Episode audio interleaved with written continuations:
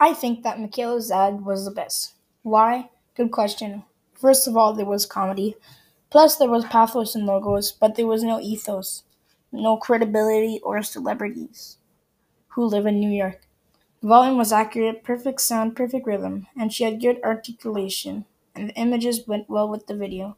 That's why I think that Michaela's ad was the best.